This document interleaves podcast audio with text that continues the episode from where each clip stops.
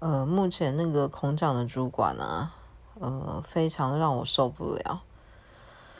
因为他之前都会有心无意的，就是会对你一些肢体上的接触。那，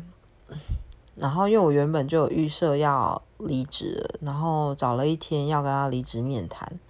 那谈完之后，我要出他的办公室，他就突然搭上我的肩，然后。在我的背上有一点抚摸那样，我觉得哦，真的大崩溃，我就赶快逃出他的办公室。然后后来当天下午，